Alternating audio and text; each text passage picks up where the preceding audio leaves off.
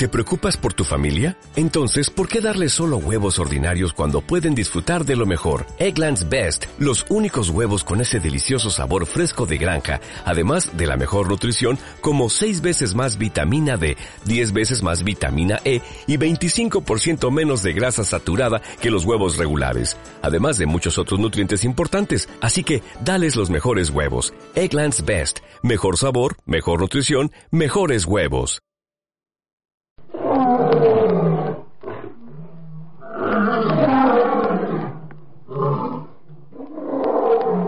Comienza Ancagua África, un programa de Dani Serralta.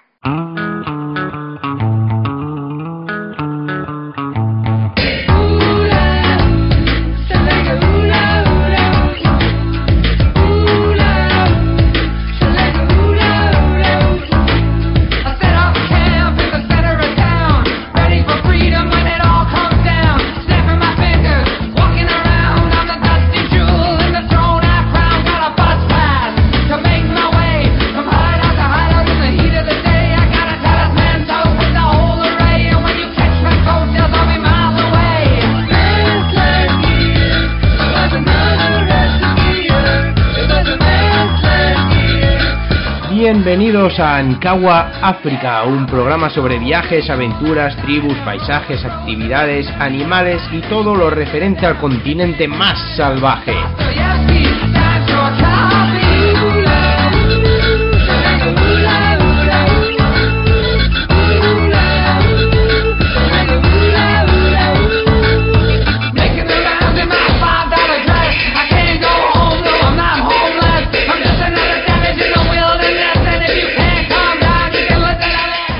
Egipto hasta Sudáfrica y desde Zanzíbar a Cabo Verde viajaremos por todos los países para saber cómo, cuándo, dónde ir, qué ver y qué vivir.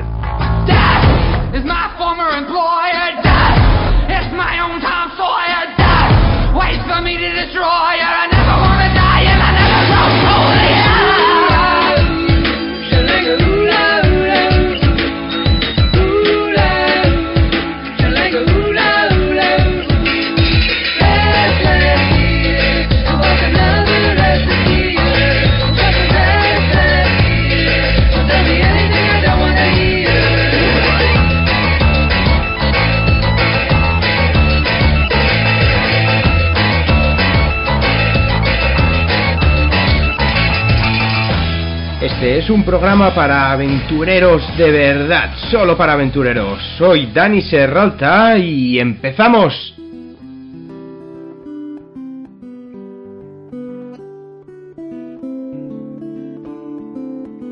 Oh, Toddy, what shall we do? What shall we do?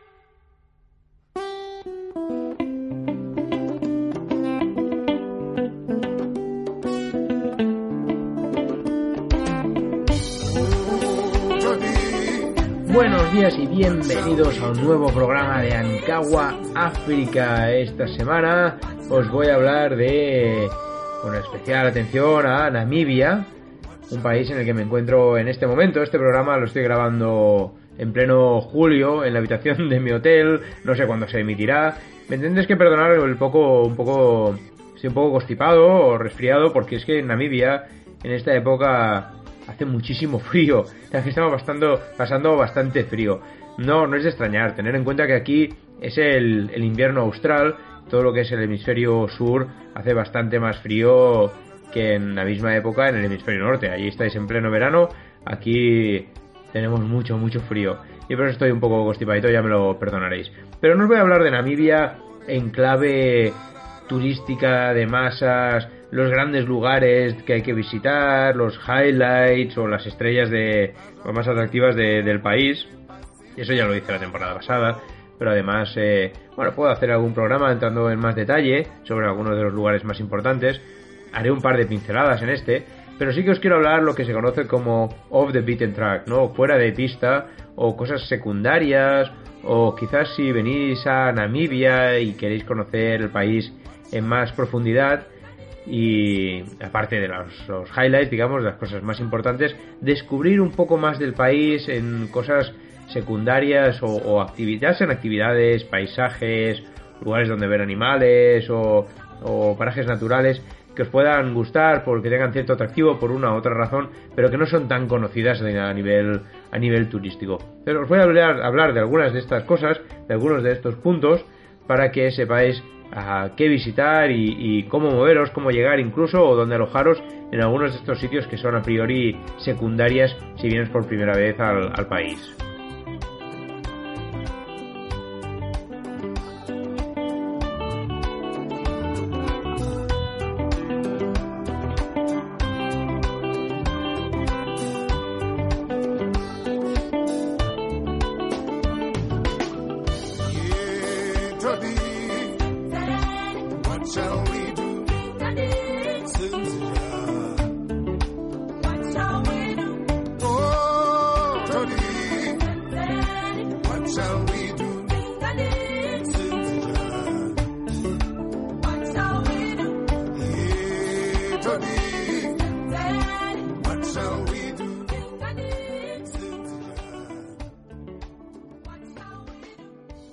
Y así sin más dilación voy a empezar a contaros sobre algunas de las curiosidades de Namibia, algunos de los atractivos así fuera de pista, como os venía contando antes. Uno de los quería de, o bueno, con el que quería empezar, que me parece súper curioso, ¿sabéis que el meteorito más grande del mundo que se encuentra en la Tierra está en Namibia? Sí, sí, aquí en Namibia. Realmente está en el norte, cerca de un lugar llamado Chumeb. Es el meteorito Hova, con H, H-O-B-A. Si estáis por Namibia tenéis tiempo porque está bastante fuera de mano, eh, fuera, fuera de pista. Realmente si estáis por aquí os lo recomiendo si tenéis tiempo. Es, conocido como el Jova Oeste, o el meteorito de Jova. Es el más grande y pesado del mundo. Además es la pieza de hierro natural más grande que se conoce en la superficie de la Tierra. O sea, casi nada. El meteorito, nombrado por, nombrado por, el, por donde se encuentra, la granja Jova Oeste, está cerca de Grootfontein. Grootfontein es una región de Namibia y hay una ciudad pequeñita, se llama Grootfontein. Se encuentra bastante cerca de allí. Ahí es donde lo descubrieron, en 1920. Grootfontein realmente está fuera de, fuera de mano, o sea, realmente si queréis ir hasta allí, esto tiene que ser porque venís o vais hacia el, el Caprivi, el, el estrecho del Caprivi, o si venís por, o vais hacia, quizás hacia Botswana por el norte, o entráis a Namibia desde el norte de Botswana, o ya si vais hacia Tsumeb, hacia la entrada más oriental, más hacia el este del Parque Nacional de Etosha, ya que cerca de Tsumeb hay una, una región, hay una, una puerta de entrada al Parque Nacional de Etosha. Quizás por ahí podéis llegar hasta el meteorito de Jova. Está a lo largo de la B8, digamos, que es la carretera que hace todo el Caprivi, llega hasta Grootfontein, de ahí un pequeño desvío en el mismo pueblo, que tenéis que tomar una pista, una, una carretera, está asfaltada, está muy bien, no hay, no problema. Es la D2859, os llevará directamente hasta el, hasta el meteorito. Luego podéis eh, volver a Grootfontein o seguir hacia Tsumeb o hacia Combat, Otavi y de ahí hacia el sur hacia, hacia Vinduk. Realmente es una, una maravilla por lo raro que es, porque realmente tener en cuenta que, que fue descubierto, como os he dicho, en 1920, no ha sido movido desde que impactó hace 80.000 años. El descubrimiento fue afortunado, ya que no dejó, no dejó un cráter o otro signo de, de impacto. Hay un pequeño cráter muy, muy amplio, pero poco profundo, por eso casi es imperceptible. Evidentemente, eh, la, atmósfera terrestre desaceleró el cuerpo de hierro de 66 toneladas, o sea, fue desacelerándolo, desacelerándolo, haciendo que cayera a una velocidad terminal. A esta velocidad el meteorito permaneció básicamente intacto y el impacto de baja energía con la superficie causó poca excavación. O sea, ya os digo, realmente el meteorito no es, o sea, el cráter donde se encuentra el meteorito no es demasiado profundo. El meteorito en sí es un cuerpo de metal tabloide, o sea, tiene forma cuadrada, digamos, como una mesa, mide 2,7 metros por 2,7 metros por un metro de altura. Eh, su masa fue estimada en 66 toneladas. O sea, la, la erosión, eh, los estudios científicos, el vandalismo han hecho mella realmente sobre los años y este meteorito que se ha degradado hasta las 60 toneladas ya en, estos últimos digamos, unos casi 100 años. Esto llegó al, llevó al gobierno de Namibia, en aquella época cuando era África del Suroeste, a declarar el meteorito de Jova como un monumento nacional. Esto fue en marzo de 1955. Y esto era para intentar detener el deterioro futuro de este, de este precioso mineral. El meteorito es inusualmente plano, con sus dos superficies mayores, eh, bueno, en las dos superficies mayores, digamos, por arriba y por abajo, y posiblemente esto ya ha hecho que rebotase sobre la superficie de la Tierra de la misma manera que hace una piedra, ¿sabes? Cuando la tiras sobre el agua, entonces va botando, botando, botando, hasta que llegó a este lugar en, el norte de, de Namibia. Se, se, cree que está compuesto un 80, más de un 80% de hierro y un 16% más o menos de níquel, con algunas con unas muestras de cobalto, hay incrustaciones, incrustaciones de dióxido, hidróxido de hierro en algunas partes de la, de la, superficie. En términos científicos, digamos, el meteorito se clasifica como una ataxita. Pero bueno, tampoco no soy alguien muy, muy versado, digamos, en el tema de minerales o de meteoritos. Solo os diré que, que he tenido la buena suerte de poder ir, de poderlo ver, de poderlo vivir y tocar. Es espectacular, he vuelto varias veces. La primera vez fue hace muchísimos años era todo plateado, todo metálico, muy metálico.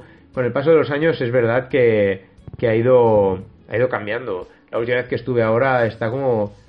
Uh, ¿Cómo se dice esto? Robinado, eh, oxidado. ¿vale? Está como rojizo en gran parte, o en casi toda su superficie. O sea, realmente, incluso en el paso de estos, de estos años, se ha notado de forma acelerada el, el cambio. El meteorito Jova fue descubierto por el dueño de la granja, de la granja que ocupa el terreno. De hecho, todo alrededor está cultivado. Fue identificado y descrito poco después por el científico Jacobus Hermanus Brits, muy conocido aquí en, en, Namibia, por otras muchas investigaciones a lo largo del país. Su informe original, en 1920, puede ser visto en el Museo de Grootfontein, en Namibia. Se dice que el dueño de la Tierra se topó con el gigantesco meteorito mientras removía la Tierra con un buey. O sea, estaban plantando. Mientras realizaba esta tarea, el granjero escuchó un fuerte chasquido metálico antes de que su arado se parase en seco. En 1985, la compañía minera Rosing llevó a cabo investigaciones sobre este meteorito y proveyó de fondos al gobierno namibio para aumentar la protección contra el vandalismo. El dueño de la granja, esta granja, la Jova Oeste, donó el meteorito y el sitio donde se encuentra al Estado por motivos educativos, digamos entre comillas. Eh, esto fue en 1987. Más tarde ese mismo año, el gobierno abrió un centro turístico en el lugar. Como resultado de estos desarrollos, el vandalismo ha cesado y es visitado por miles de turistas cada año, lo cual repercute en una inmensa fuente de riqueza. Pero aún y así no es nada comparable con Etosha, con Sesriem, con el desierto del Namib o el Naukluft. O sea, no es un lugar realmente turístico por no estar en sí en la misma ruta turística. Si os queréis alojar allí cerca, está en Grootfontein, hay varias opciones, en Tsumeb también. Eh, ya os digo, hay alojamientos de, de, de, toda clase, desde para mochileros, incluso para hacer acampadas, zonas de acampada, o si vais con un coche de alquiler, de estos que tienen tienda de campaña en el techo, podéis acampar en Grootfontein o en Tsumeb, o incluso hay hoteles y alojamientos de varios, de varios niveles. Ya sabéis que en Namibia el estándar medio escasea, excepto en las grandes ciudades, realmente o vas de acampada, que es muy recomendable, o, o vas ya a nivel de lodge. Eh, hoteles clase media hay pocos, pero se pueden encontrar.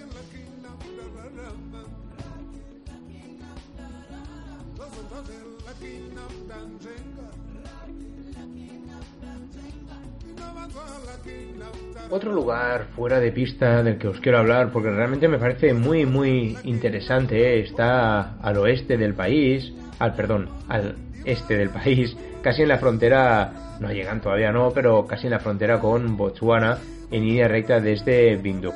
Se llama Harnas, Harnas Wildlife Foundation, Harnas con H, bueno, H-A-R-N-A-S. Es una fundación de protección de los animales. Es carismática en Namibia, es muy conocida y es una de las pocas uh, digamos, organizaciones o proyectos de, de, de, protección o fundación de protección de los animales en los que creo. Mira, sabéis que soy gran animalista, me, me, defino como defensor de los animales, en muchos casos peleo mano, mano a mano con los rangers en primera línea y, y he visitado muchas, muchas granjas, muchas fundaciones, muchos proyectos de protección de los animales en muchos de estos países, en casi todos los países.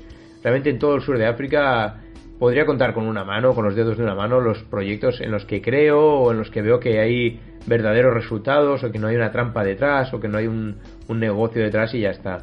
Uno de ellos, de estos proyectos, es aquí en Namibia, es el Harness Wildlife Foundation. Mm, os recomiendo también, si tenéis tiempo, hacer una visita. Ah, no os esperéis un parque nacional o, una reserva nacional o un área protegida donde los animales campan a sus anchas, que sí, ¿eh? porque es un área muy, muy grande, pero no es un parque nacional, no es el objetivo de este, de este lugar. Arnas es, una granja, era una granja originalmente, estaba vallado y era de- dedicado a, las, a la ganadería, me acuerdo, a las vacas, las cabras de toda aquella, aquella zona. Era la, principal fuente de ingresos de toda esta zona que realmente está en medio del desierto del Kalahari, está en medio de la nada.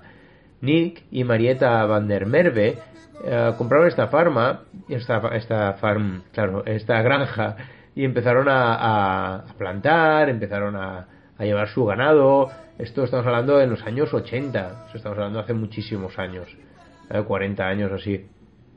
Em, su, su amor por los animales, digamos, de, de Nick y de, y de Marietta, especialmente de, Marietta, eh, hicieron que rescataran a uno, simplemente un mono verbet. O sea, el mono verde, un sercopiteco, un mono pequeñito, gris, lo habéis visto, o de pelaje un poco verdoso, pero, pero gris principalmente, con colmillos, es pequeñito.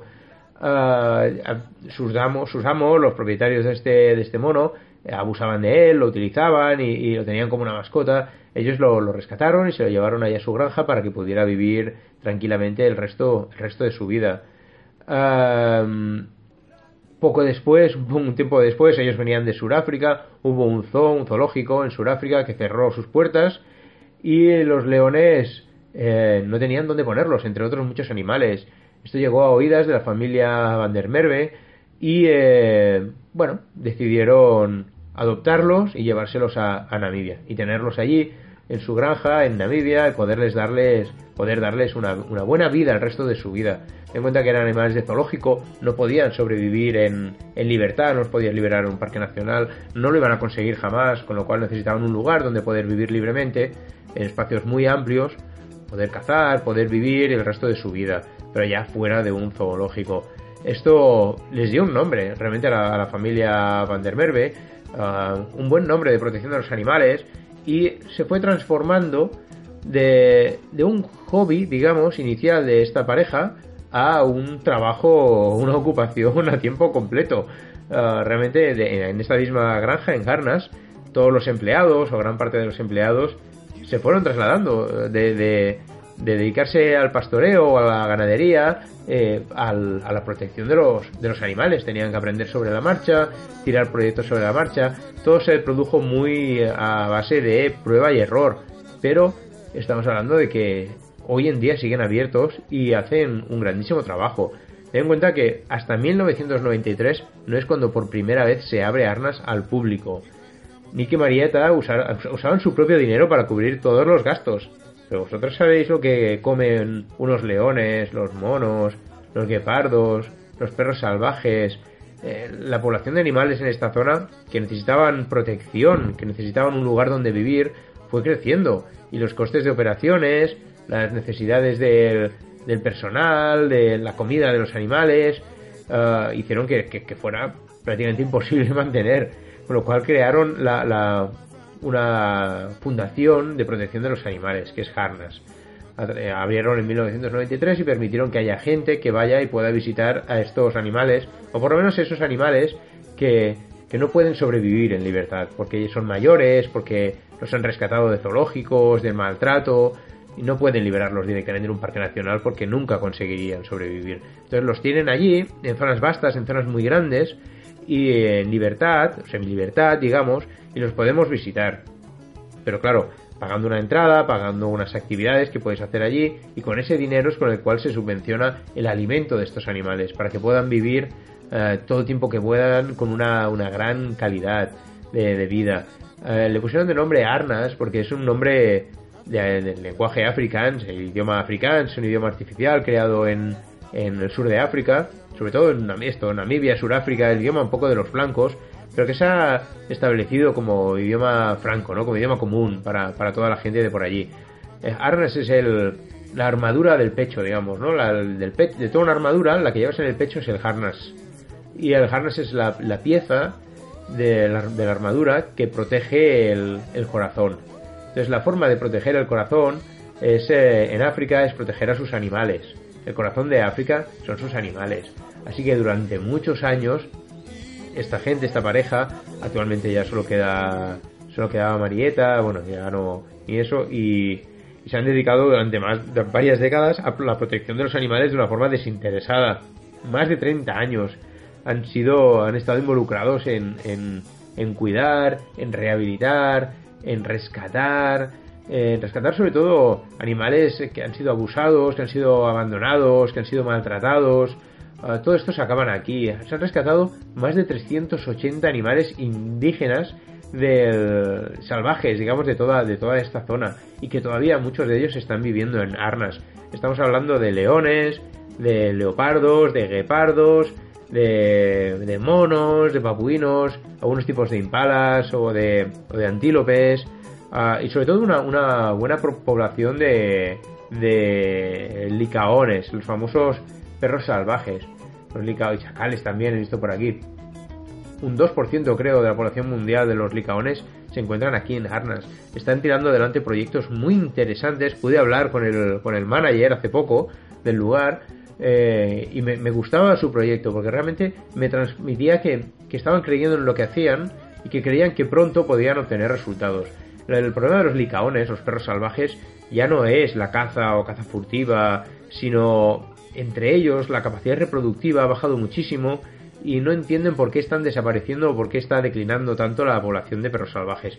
Ellos están investigando. Vamos a ver, esto no es una gente que se sienta en una mesa, ven que hay un problema con los licaones y piensan, bueno, pues será esto, pues será lo otro, pues vamos a hacer esto, vamos a hacer lo otro. Estos animales hay que estudiarlos, hay que estudiarlos en su entorno, en, en hábitats abiertos, eh, de tenerlos en semilibertad. Semilibertad porque así puedes estudiar por qué no se reproducen, por qué, cuál es el problema en social, digamos, entre ellos, si es competencia por el alimento, si es una cuestión sexual, reproductiva, uh, no sé. Eh, hay muchos estudios que están en curso y que se tienen que hacer para poder llegar a conclusiones. Ellos están llegando realmente a, a, varias conclusiones muy, muy interesantes. Y me gusta, me gusta que haya proyectos de protección de los animales basados en el estudio y en la investigación, no en creencias y en hipótesis.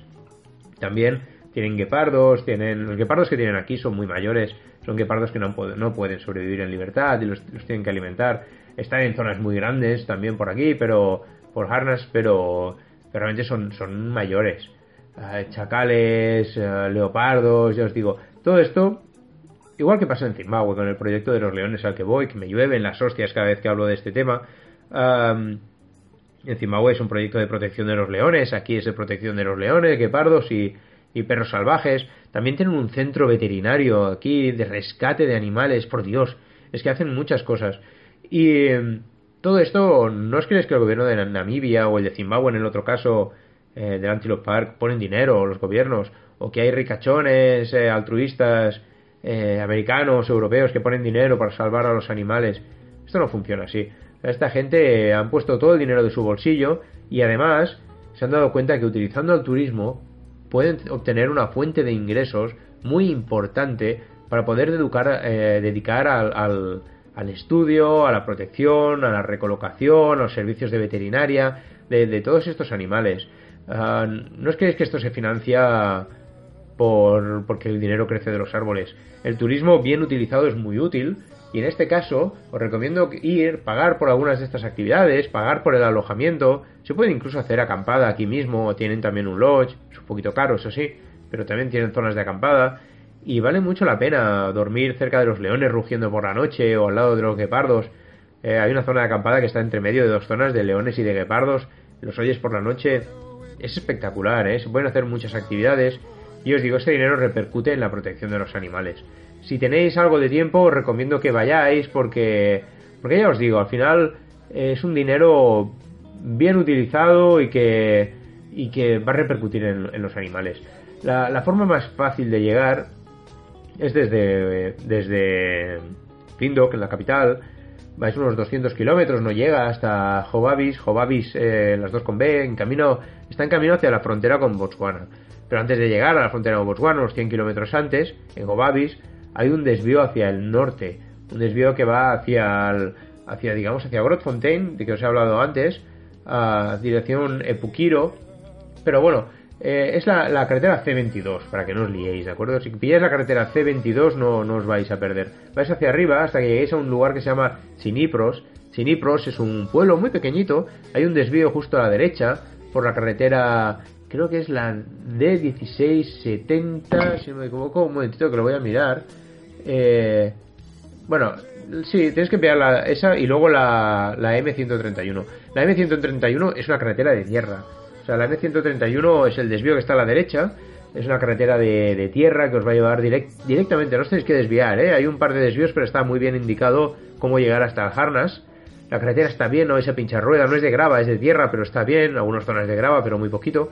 Y os llevará directamente hasta la puerta que os quedará a la izquierda en la M131 ah, directamente hasta hacia, hacia el Harnas. Una vez hayáis atravesado la puerta hay un control de seguridad, luego tenéis que seguir todo recto, todavía el camino de tierra hacia adentro para poder llegar hasta el centro, la granja, el lodge, el centro de visitantes y desde donde bueno, ahí os podéis acampar, registrar y mirar qué tipos de actividades tienen un bar, tienen internet. Vale mucho la pena pasar un par de días en este, en este lugar, un par de noches, por lo menos una noche, sabiendo que tu dinero colabora en la protección de los, de los animales y que vas a poder ver animales que en otras condiciones es muy difícil de ver en libertad.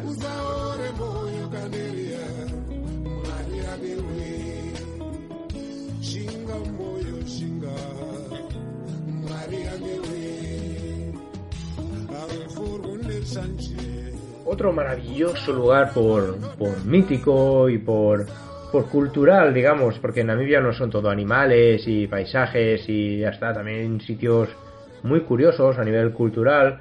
Eh, uno que me encanta en el norte, o casi en el norte, perdón, es Twiffelfontein. Twiffelfontein significa fuente aleatoria o fuente dudosa.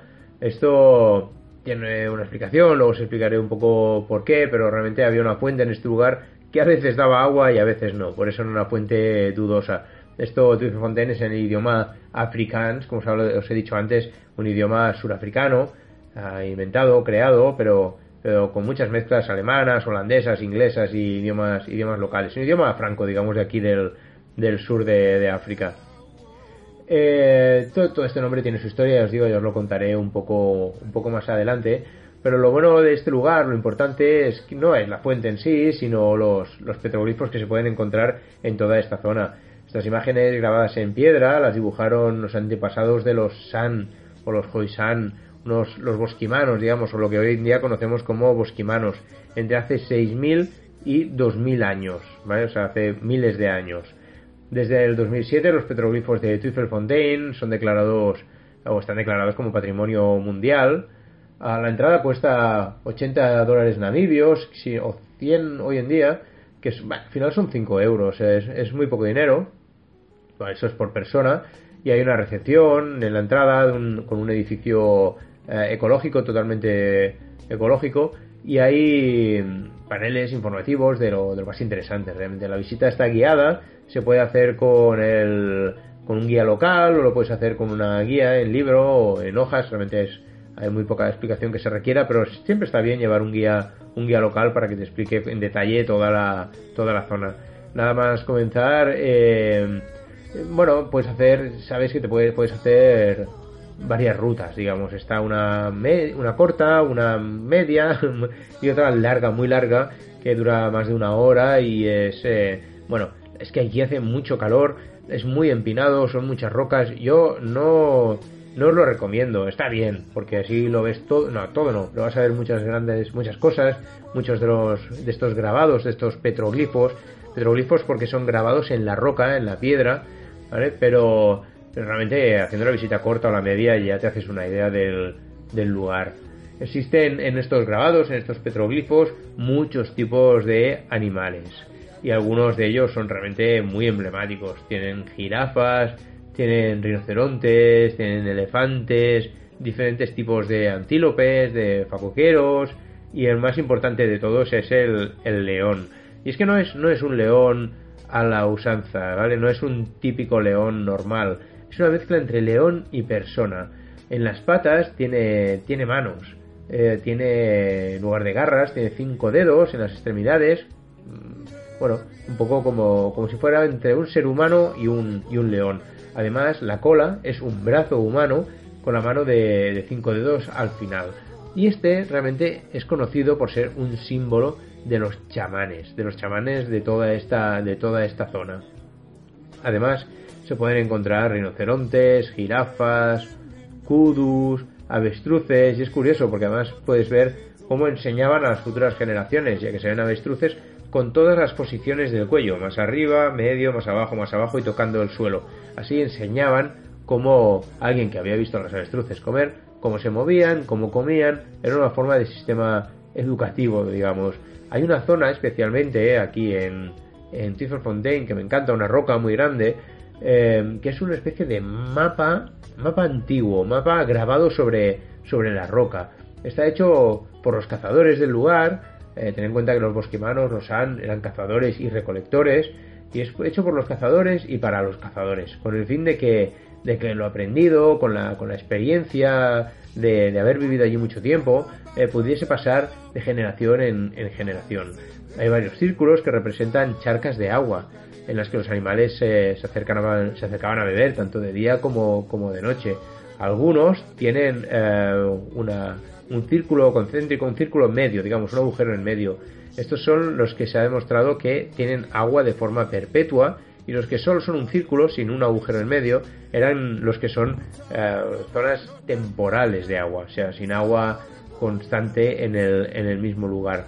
También se representan los animales en esas zonas que se podían cazar, como los antílopes o animales eh, que no debían de ser cazados, como los leones, los leopardos, los elefantes o los guepardos, ¿no? que para ellos realmente, para los, los, los coisanos, los guepardos, igual que algunos tipos de serpiente, eran, eran sagrados y no se los podían comer. Hay muchos, muchos petroglifos en toda la zona, más de 2000. Pero hay algunos carismáticos, ya no como el del león chamánico con dedos, con manos humanas, sino hay grabados incluso de pingüinos, de focas, lo cual eh, significa o da a entender que algunas de estas tribus pudieron llegar hasta el mar, ver este, este tipo de animales, volver y contarlo de forma grabada sobre las rocas. Toda esta zona ha sufrido un proceso de desertificación. Cuando los Han vivían aquí, Fontaine era realmente un vergel. Había agua para todos, había vegetación, había animales. Hoy en día los animales no frecuentan, la verdad, por aquí la zona no se puede ver prácticamente nada. Y el último elefante que vieron por aquí hace más de un año, o varios años de, de- toda esta zona. Toda el agua, toda la zona sigue secándose, casi no queda agua. Y, el, y la fuente, la fuente esta de Fontaine, ya hace mucho tiempo que no, que no segrega agua o que no, no emana agua. Eh, emana, ¿eh? Pues, todavía hay un poquito, hay un charquito, de hecho si subes, pero, pero muy poquito, no da para, para subsistir. Esta fuente dudosa eh, nace en el año, bueno, nace, la historia se remonta al año 42, cuando Levin, un granjero blanco, preocupado por la falta de agua de sus animales, eh, que sufrían una causa, bueno, sufría por la, por la desertificación de toda la zona, eh, él se desplazó aquí, a este lugar, se lo, se lo apropió, digamos, para, para intentar empezar una nueva vida con sus hijos, con su esposa. Él empezó a excavar en las inmediaciones, inmediaciones de su granja en busca de pozos de agua, pero no fue, no fue capaz, o sea, no fue capaz de encontrar agua en ningún lugar. Entonces se le ocurrió una, ingeniosa idea de seguir las pisadas de los elefantes y los elefantes que necesitan beber unos 150 de lit- litros de agua al día y protegen su piel, de hecho esparciendo lodo sobre su lomo y, y tal, eh, buscan agua constantemente, con lo cual él decidió seguirlos y llegó hasta una fuente natural siguiendo el rastro de estos, de estos elefantes. Se mudó a la zona donde estaba esta fuente de agua, eh, que está nada, a menos de 200 metros de los petroglifos. Tener en cuenta los bosquimanos, esto ya lo sabían hace años, y que emanaba agua, agua dulce de esta fuente, por, eh, por lo tanto ellos ya estaban allí también. Ah, el flujo de la fuente era muy irregular y cada vez que alguien llegaba a la casa de, Levin y le preguntaba que qué tal le iba, él siempre respondía bien, pero bueno, dudo que la fuente dure hasta octubre, eh, que es la época, bueno, en Namibia la época seca termina en octubre más o menos, octubre, principios de noviembre, que es cuando empieza a llover. Como el señor Levin estaba siempre preocupado por el flujo de la fuente, le pusieron el mote de Fontaine, que significa fuente bueno, de a veces sí, a veces no, ¿no? La fuente dudosa o algo así en, en Afrikaans. El señor Levin o Fontaine tuvo que marcharse por eso del lugar en 1958 cuando el gobierno de Namibia declaró la zona de interés cultural y protegió el sitio. Realmente también ya la zona era totalmente desértica y era imposible mantener a sus, a sus animales por aquí, en, esa, en esas tierras. Cabe destacar que para llegar a Fontaine solo hay un camino, realmente es la C39, una carretera que viene desde Corijas y que va hasta Pallenbach esto está bien si queréis ir o venís desde la costa de los esqueletos y en lugar de ir hacia el norte queréis hacer una parada intermedia. Se puede hacer en Palmach, donde allá hay muchos animales, o podéis venir a Fontaine. Hay varios tipos de alojamiento, hay varias zonas de acampada por la zona. Muy cerca, de hecho, de Fontaine hay una zona de acampada. Bastante básica, pero está muy bien, en la misma, en la misma carretera, en la 2612. O sea, la C39 es, digamos, la transversal que atraviesa desde la costa de los esqueletos hasta Corijas. Pero hay un desvío eh, hacia la izquierda o derecha, depende de dónde vengáis. Es la D2612. Hay que tomar esa carretera, pero cuidado, no os paséis de largo porque antes de seguir hay un desvío. O sea, tenéis que pegar la 2612, unos 20 kilómetros. Y luego hay un desvío a la derecha, está muy bien señalizado, no os preocupéis, que es la D3254. Esta os llevará directamente hasta el, el área del Fontaine, donde podéis encontrar tanto la fuente como los petroglifos.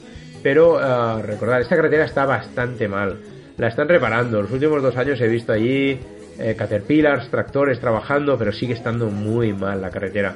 Es de tierra, es de grava, pero por muchos esfuerzos que hacen, cada temporada de lluvias la destroza, eh, los coches la destrozan, muchos baches, la carretera está bastante, bastante mal ir preparados y poco a poco. Son 25 kilómetros desde la carretera principal, pero aún y así os va a costar la vida llegar.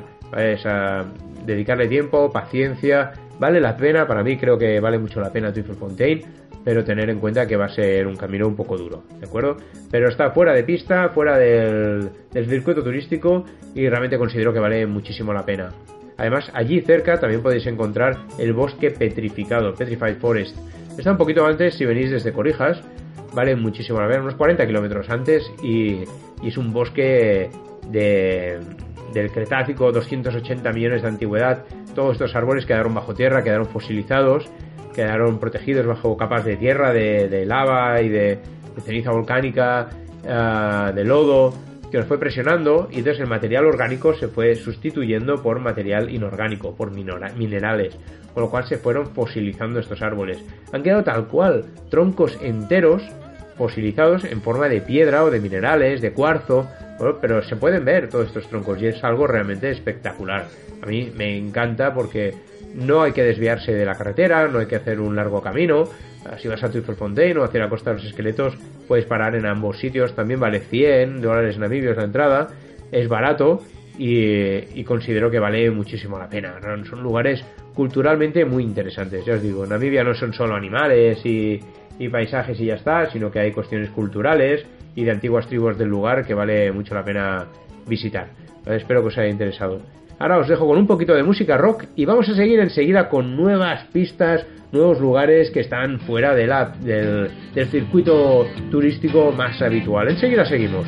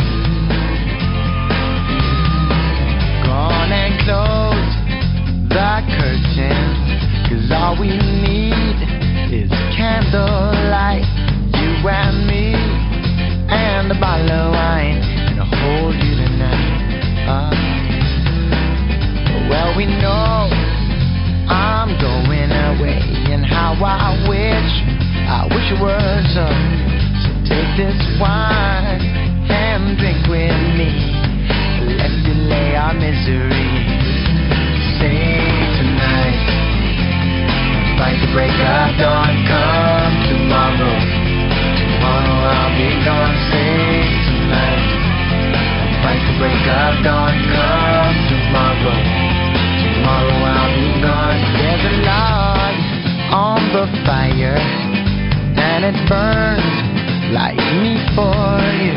Tomorrow comes with one desire to take me away from the truth. It ain't easy to say goodbye, darling. Please don't start to cry, girl. You know I've got to go. Oh, and Lord, I wish it wasn't so. Save break of dawn. Come tomorrow. Tomorrow I'll be gone. Save tonight and fight the break of dawn. Come tomorrow. Tomorrow I'll be gone.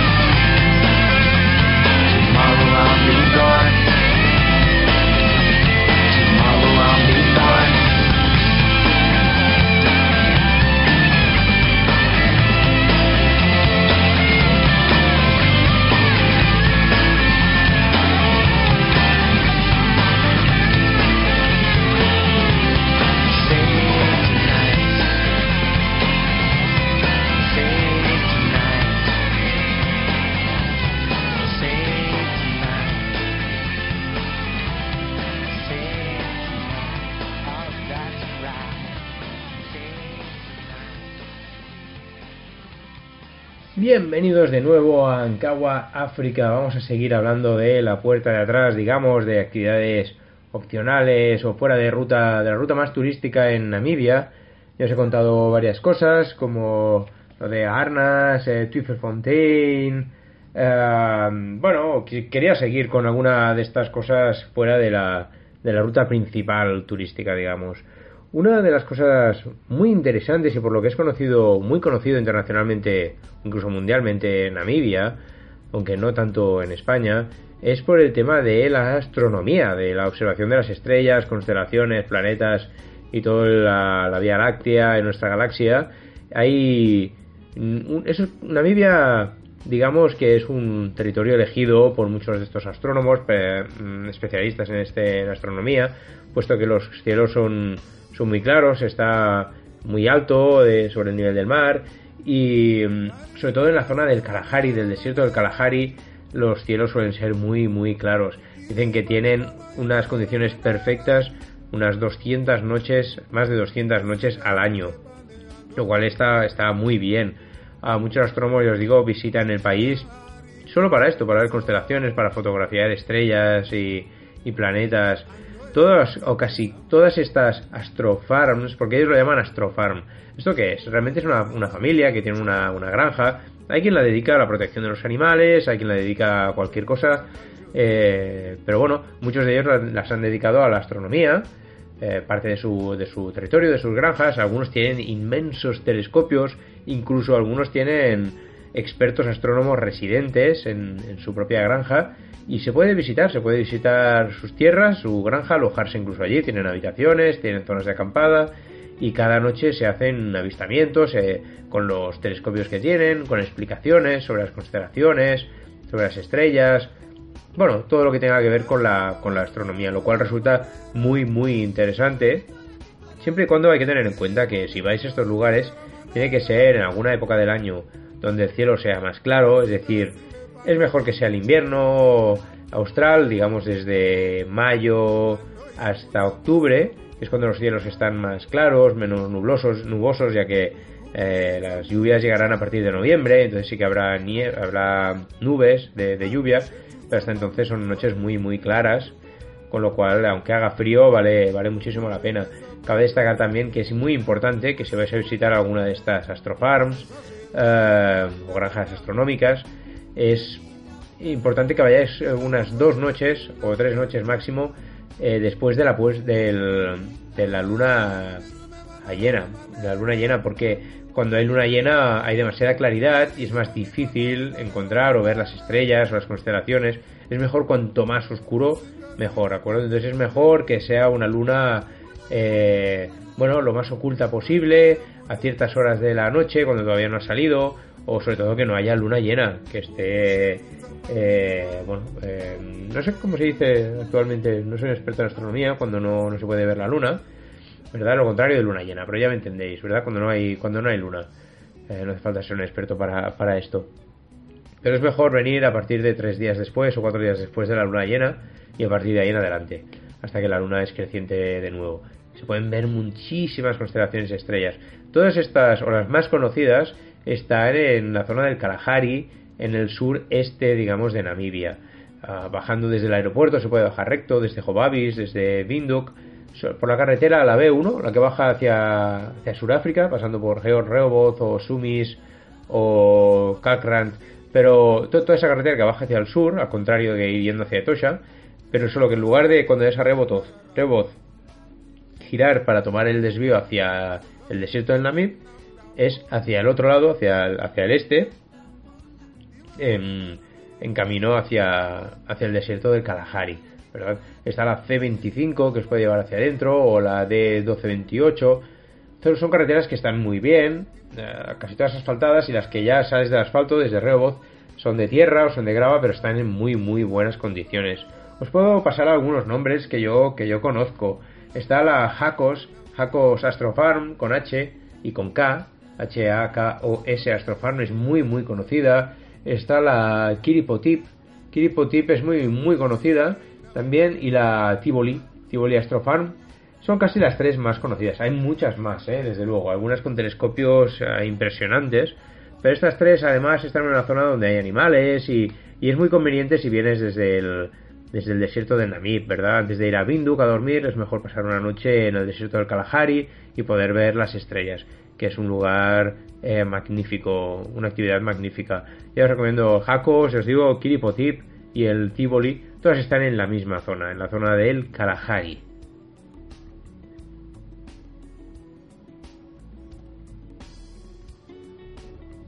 Os quería hablar también de los Jimba, la tribu de los Jimba. Y diréis, bueno, pero Dani, es que estás hablando de cosas que están fuera de la ruta turística, fuera de, o sea, algo un poco más alternativo, como todo lo que nos has contado hasta ahora.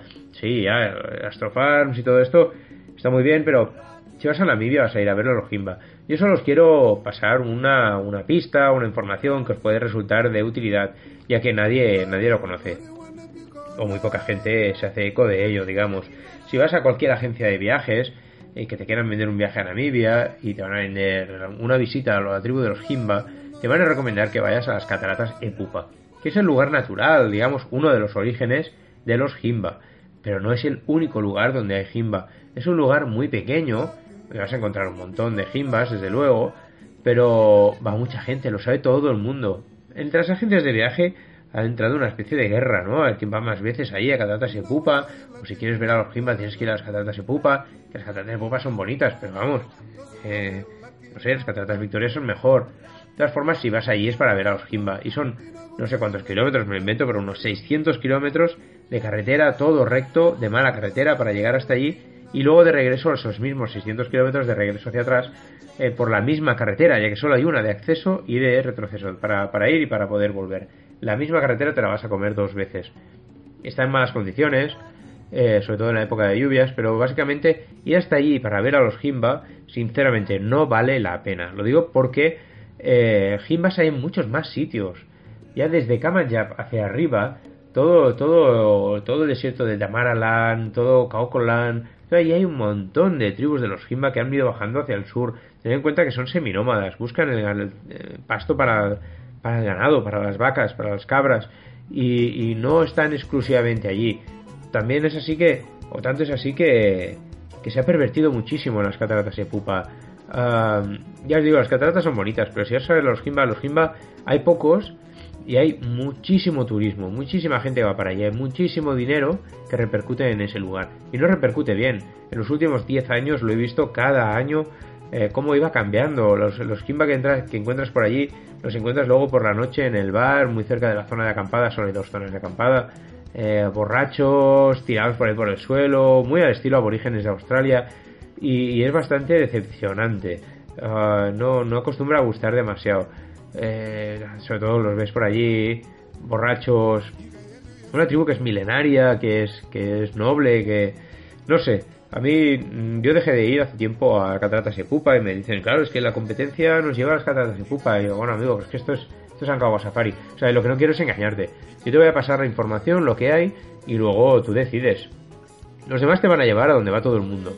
Los Kima los puedes ver en otros sitios. Yo voy a otros sitios a verlo, donde son mucho más auténticos, donde están fuera de la ruta turística. Ya te digo, desde Kamanjab, en todo el Damaraland, hay diferentes tribus, diferentes poblados de los Himba que puedes visitar, que son tan Himba como los de arriba, los del norte, y algunos incluso son asociaciones de protección o de ayuda a las comunidades locales, a las comunidades de los Himba, pero comunidades locales de allí del mismo, del mismo lugar.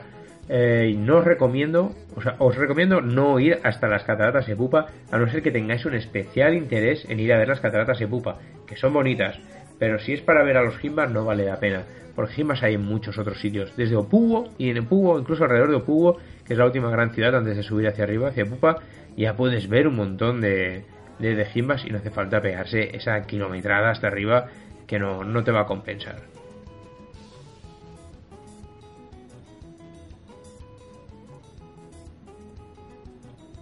Otra grandísima, grandísima, grandísima actividad que me encanta es la de intentar ver los animales del desierto.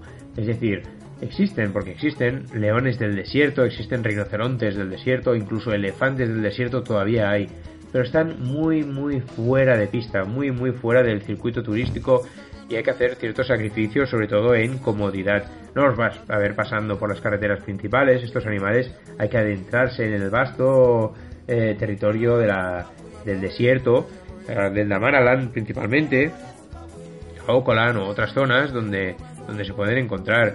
Pero prepárate para conservar o para dedicarle un mínimo de una noche o dos noches, o sea, dos días o tres días para poderlos encontrar. No es fácil, no es fácil.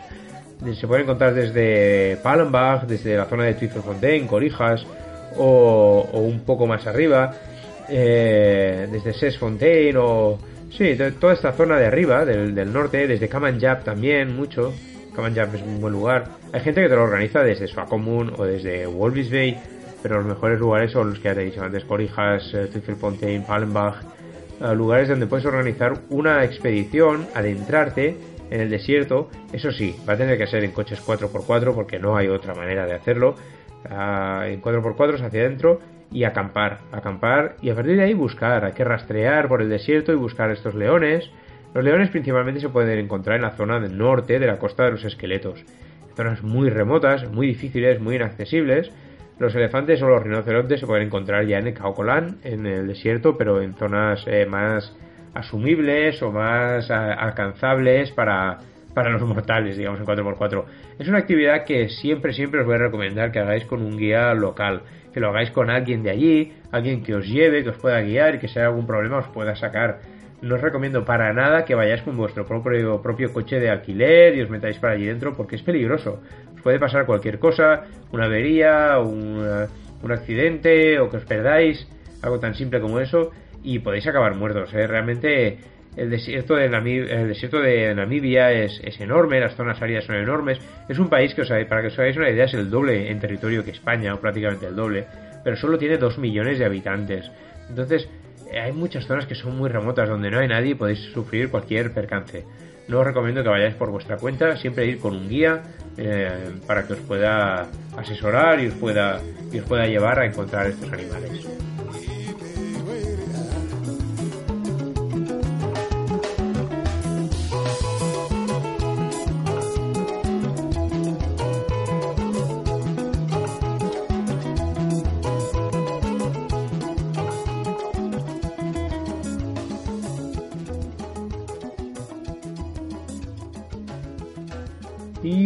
Como apuntes finales ya a este viaje por Namibia, esta ruta alternativa o estas rutas alternativas por Namibia, actividades especiales, os podría recomendar un par de puntos o puntualizaciones más. Sí que es verdad que están en la zona turística, por ejemplo, yo que sé, eh, Swakopmund. Swakopmund es una ciudad súper bonita, también me diréis, pero es que está en el circuito turístico. Sí, sí, ya lo sé, yo también paro allí. Pero es una ciudad que si vais con más tiempo, vale la pena dedicarle un par de días. No solo una noche, sino un par de noches o incluso tres noches.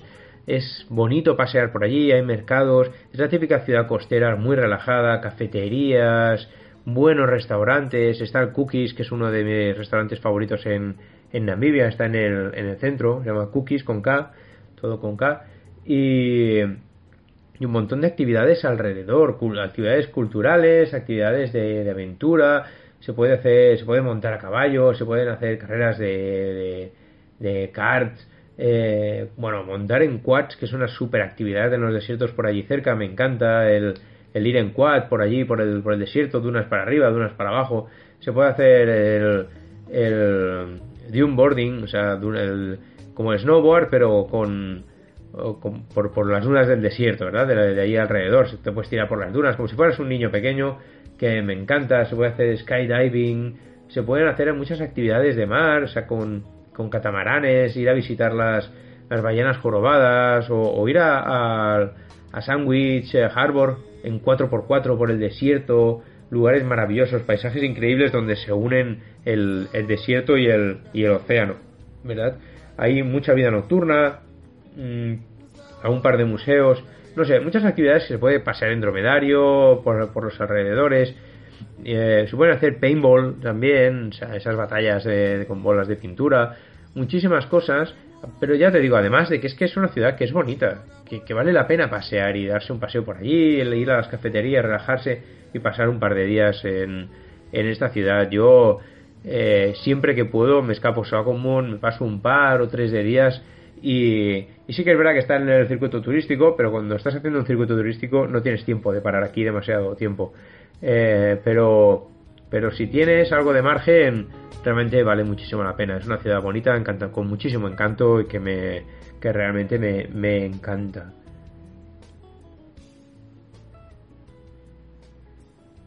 Mucha gente me pregunta también dónde se pueden encontrar los bosquimanos. Yo siempre diré lo mismo, los bosquimanos realmente se pueden encontrar en Botswana. En Botswana es donde están las comunidades más grandes, cerca de una localidad llamada Hansi. Eh, un poco después, unos 200 kilómetros no llega después de la frontera con, con Namibia, ¿verdad? Namibia con Botswana, si vienes directamente desde Windhoek. Pero si queréis ver bosquimanos en, en Namibia, que también hay un montón, tenéis que ir a Kalahari, pero a Kalahari Norte. O sea, Kalahari no las astrofarms estas, las granjas astronómicas, sino ir hacia el norte, en todo lo que hay entre el delta de, entre el Caprivi, digamos, en la franja del Caprivi, la carretera que baja desde Grootfontein hacia hacia Ojiwarongo y de ahí hacia Windhoek y, y de ahí hacia el este, hacia la frontera con Botswana. Hay una ciudad que se llama Tsunkwe, Tsunkwe está en el interior, desde Grootfontein un poco más al sur hay un desvío que te, os lleva directamente. Y bueno, ahí es donde podéis encontrar los bosquimanos más fuera de ruta, más eh, entre comillas auténtico, porque lo de auténtico es discutible siempre, siempre lo, lo dejaré entrecomillado, pero, pero realmente si queréis ver eh, o algunas de las comunidades de bosquimanos que quedan en Namibia, es mejor en la zona de Chunque, desde, desde ese desvío que hay en la carretera eh, principal, yendo desde Windhoek hacia el norte, hacia, hacia Ojiwarongo eh, y Grootfontein, pero antes de llegar para allá hay un desvío a la derecha, y bueno, después en Grootfontein, más o menos, si no recuerdo mal, ahí hacia la derecha y, y- podéis ir hacia, hacia el desierto y encontraros con los bosquimanos. Ah, es la zona más fuera de, de la ruta turística donde nos podréis encontrar y con lo cual deduzco que eh, más intocados digamos por las masas las masas turísticas y bueno hasta aquí el programa el programa de hoy basado en Namibia en la puerta de atrás en las carreteras alternativas en las actividades que son más más diferentes o fuera de la ruta turística. Espero que os haya gustado. Cualquier pregunta cualquier duda que tengáis sobre Namibia o otros países me lo podéis eh, enviar por mensaje, por privado, y os intentaré contestar en alguno de mis programas, ¿de acuerdo? Este lo estoy grabando, ya os he dicho, desde mi habitación, en el hotel, aquí precisamente en Soa Común, os he estado hablando de esta, de esta ciudad hace un momento, me encanta, estoy en un hotel muy bonito, donde siempre vengo con, con mis grupos, Ah, no os voy a decir el nombre porque me lo guardo para, para Ancagua Safari, para los viajes que yo hago, pero me encanta, está en el centro, un encanto especial. Y ahora, de hecho, hemos quedado que me voy con un grupo, estoy con un grupo de viaje y nos vamos a ir a cenar y a tomar algo aquí en los alrededores. Y entonces eh, os dejo por hoy, hasta la semana que viene, un abrazo a todos, gracias por escucharme y os dejo con un poquito de música rock, hasta la semana que viene.